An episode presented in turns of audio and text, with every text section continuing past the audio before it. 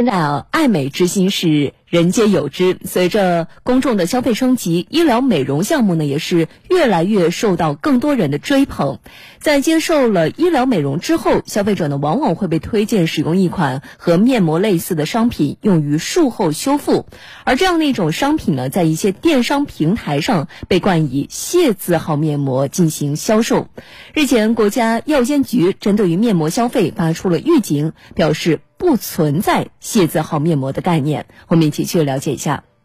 在电商平台输入“谢”字号面膜，搜索出来的这些产品销量火爆，不少商家都将“谢”字号作为亮点进行宣传，并将其与“妆”字号面膜，也就是普通面膜进行对比。通常情况下，“谢”字号产品售价更高，而不少消费者也习惯了商家的分类。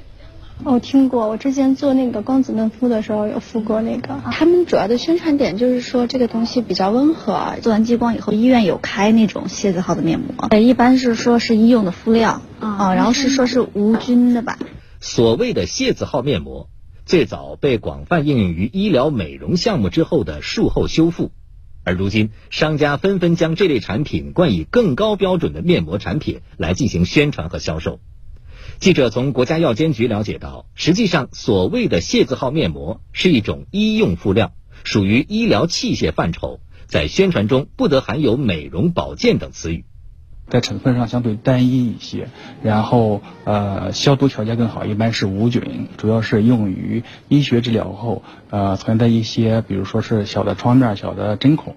通过这些敷料呢，可以促进修复。呃，还有一种用途是用于敏感肌的一些修复啊，并不是咱们所宣传的，我用这个东西可以达到更呃保健呀或者美容的一个目的。专家表示，医用敷料应由有资质的医生指导。不能作为日常护肤产品长期使用，